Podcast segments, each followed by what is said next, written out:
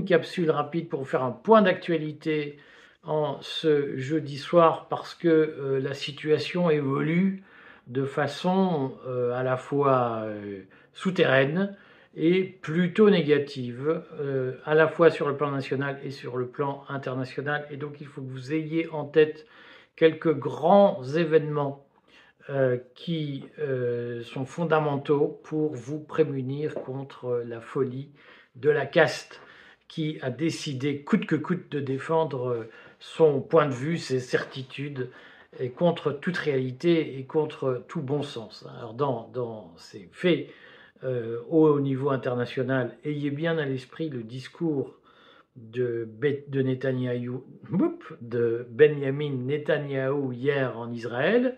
Netanyahou a conclu son discours par un appel à, réaliser les, les prophéties d'Ésaïe. Euh, ces prophéties, alors elles sont euh, interprétés différemment. Les chrétiens traditionnellement interprètent le livre d'Ésaïe comme une préparation, une annonce de la venue du Christ. Ce qui est sûr, c'est que euh, dans le texte même, Ésaïe annonce la fin euh, de la guerre sur le sol en se libérant du, mal commis par les étrangers qui sont aux portes euh, de, Jérusalem. Et donc ça signifie quand même qu'il y a bien l'idée d'un plan radical. Ce qui est inquiétant surtout dans cette annonce, c'est que aujourd'hui les relations internationales soient dictées par une interprétation ou un appel à euh, réaliser des prophéties euh, vieilles de plus de 3000 ans et qui sont des prophéties religieuses. C'est-à-dire que plus que jamais, nous avons basculé dans une forme de théocratie en Israël, où la politique est décidée euh, au nom de Dieu et se fait pour accomplir des promesses divines.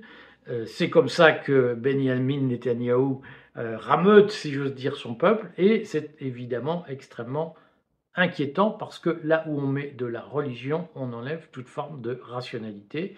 Je sais que je vais encore me faire d'une façon ou d'une autre, houspillé par ceux qui pensent que euh, ce qui sauvera la France, c'est le retour à l'ancien régime et à la religion catholique toute puissante, il n'en reste pas moins que ce n'est pas, à mon avis, une marque de grand bon sens, ni une marque rassurante de rationalité que de dire nous allons accomplir la prophétie d'Ésaïe. En conclusion d'un discours qui annonce des opérations terrestres une guerre hein, physique euh, sur la bande de Gaza.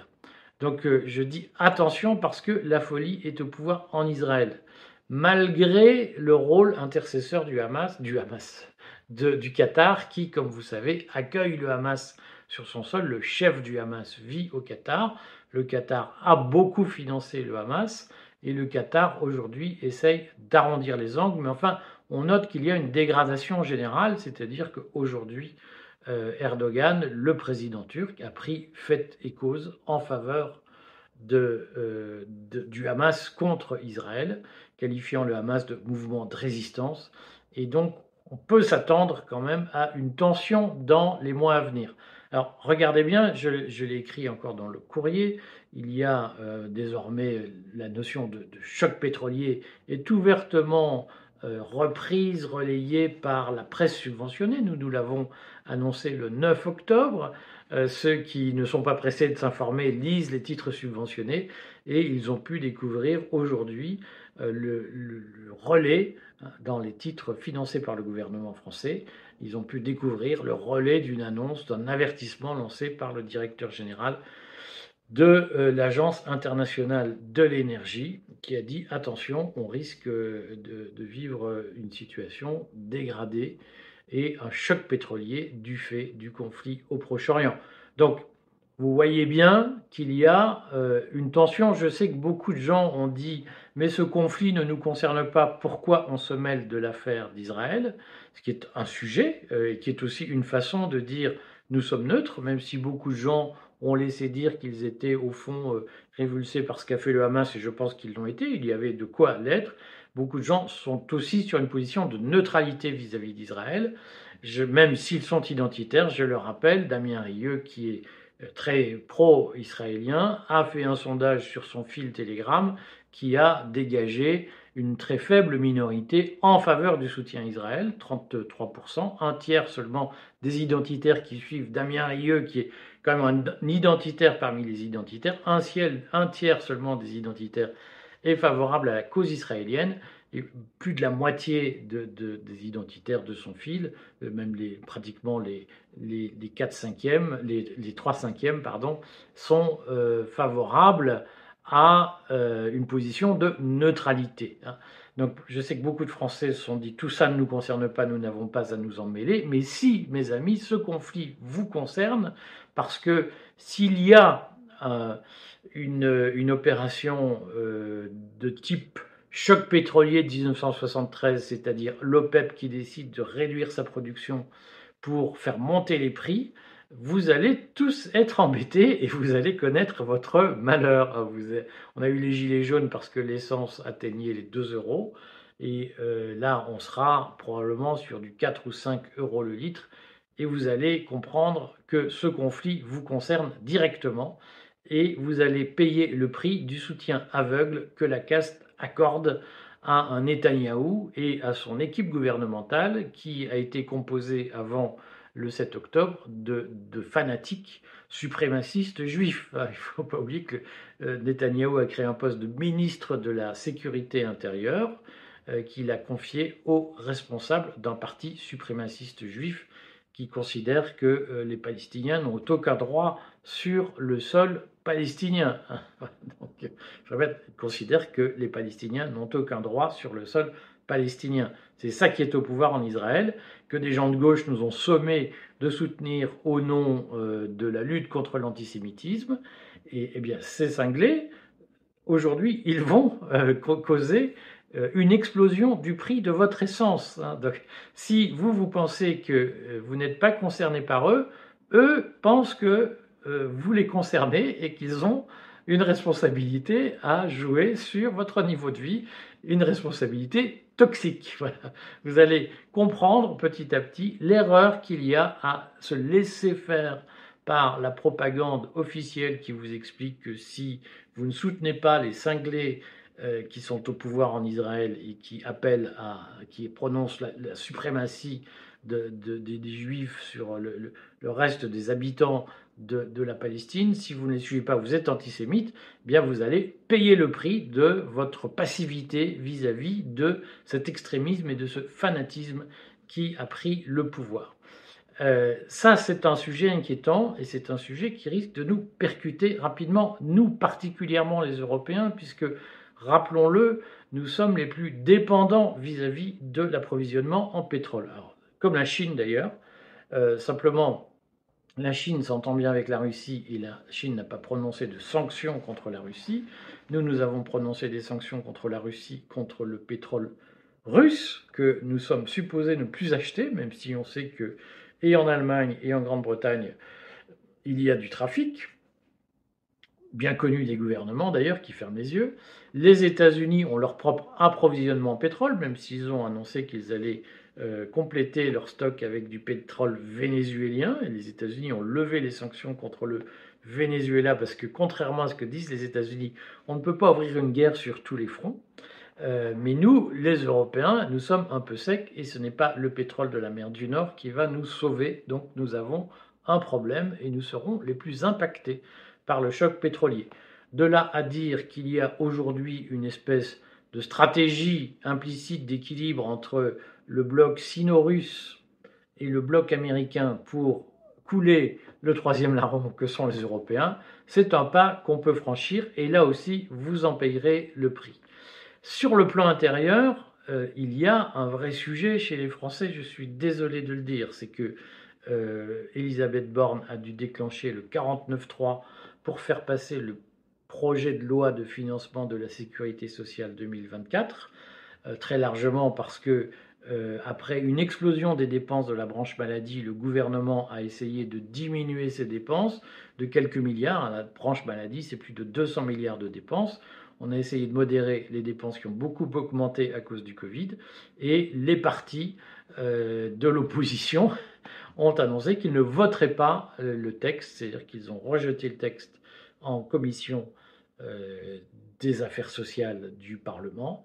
Et donc, pour éviter un débat interminable, Elisabeth Borne le fait passer à la trique, si j'ose dire, au forceps en déclenchant le 49.3. Alors, ça pose un vrai sujet parce que euh, on ne peut pas éternellement augmenter les dépenses publiques, sans à un moment donné se dire nous basculons dans un système soviétique avec une bureaucratie pléthorique que nous vivons déjà et euh, des, des, richesses qui sont confisquées pour financer des dépenses publiques de plus en plus ineptes. Je sais que c'est un discours très impopulaire.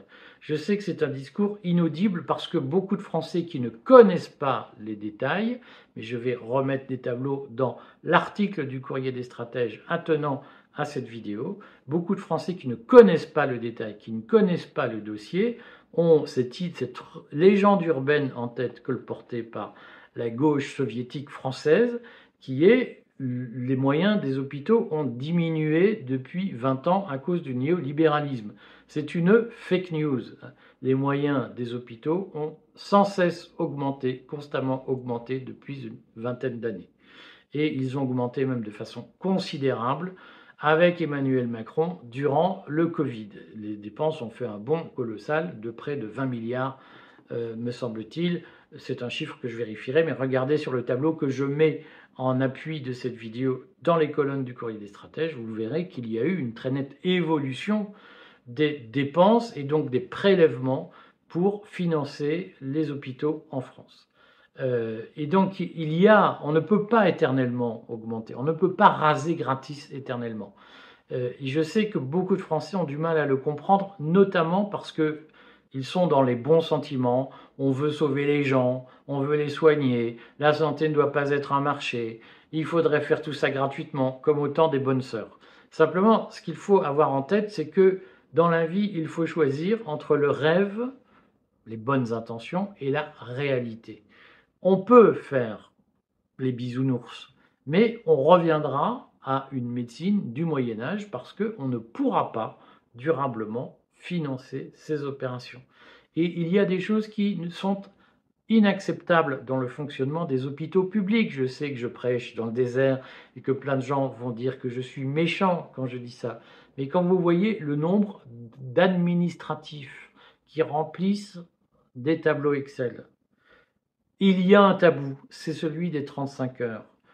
Tout le monde vous dit Ah, c'est très dur l'hôpital, les rythmes sont infernaux. Mais je le redis, moi j'ai reçu, et ma fille a été soignée par une infirmière euh, libérale qui, a, qui venait de l'hôpital Necker.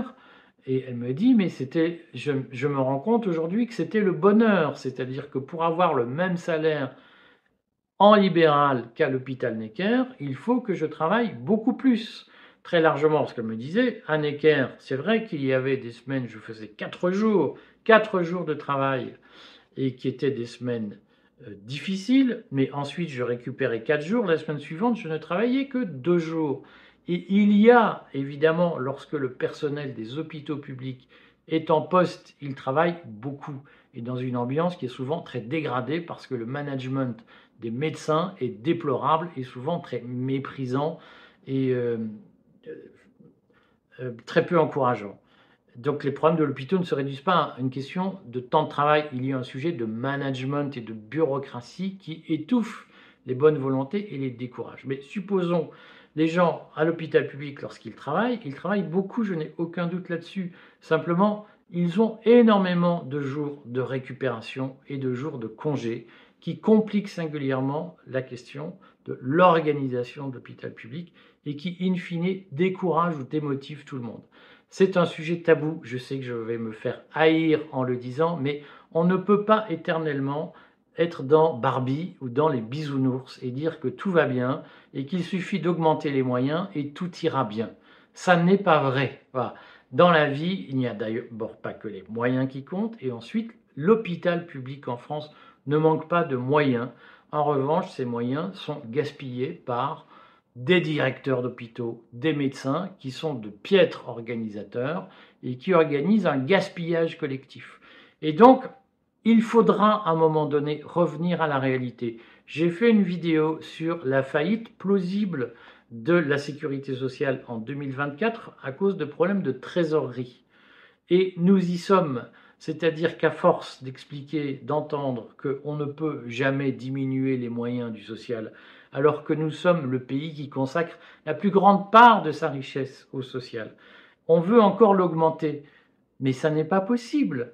Et on se plaint des salaires trop bas. Mais est-ce que vous avez bien compris que euh, les salaires trop bas, c'est d'abord parce qu'il y a des prélèvements sociaux extrêmement élevés et qui sont extrêmement inégalitaires et extrêmement injustes.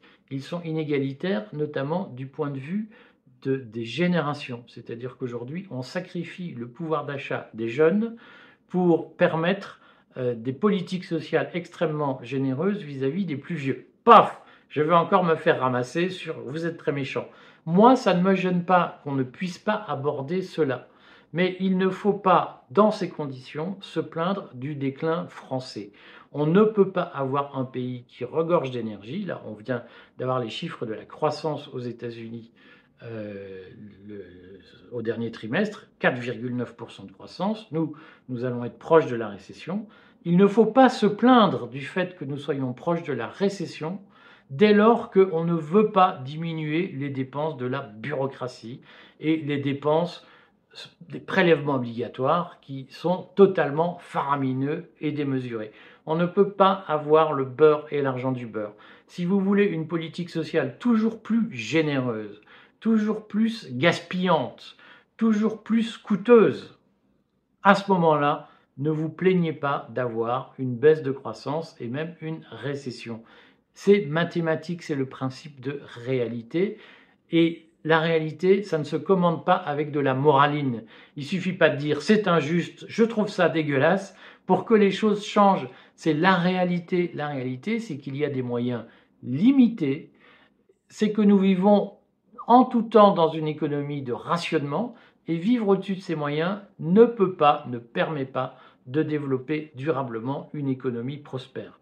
Et le fait que ce que je viens de dire, qui est du simple bon sens, soit vécu comme du néolibéralisme pro-macroniste et déclenche régulièrement des espèces de torrents de haine, euh, c'est un problème parce que ça signifie que les Français ne sont pas encore capables d'examiner la réalité telle qu'elle est et que, en réalité, de même que nos élites, notre caste soutient aveuglément Israël jusqu'à un choc pétrolier que vous payerez, eh bien, il y a aujourd'hui une illusion dans la population française qu'on peut vivre sans compter.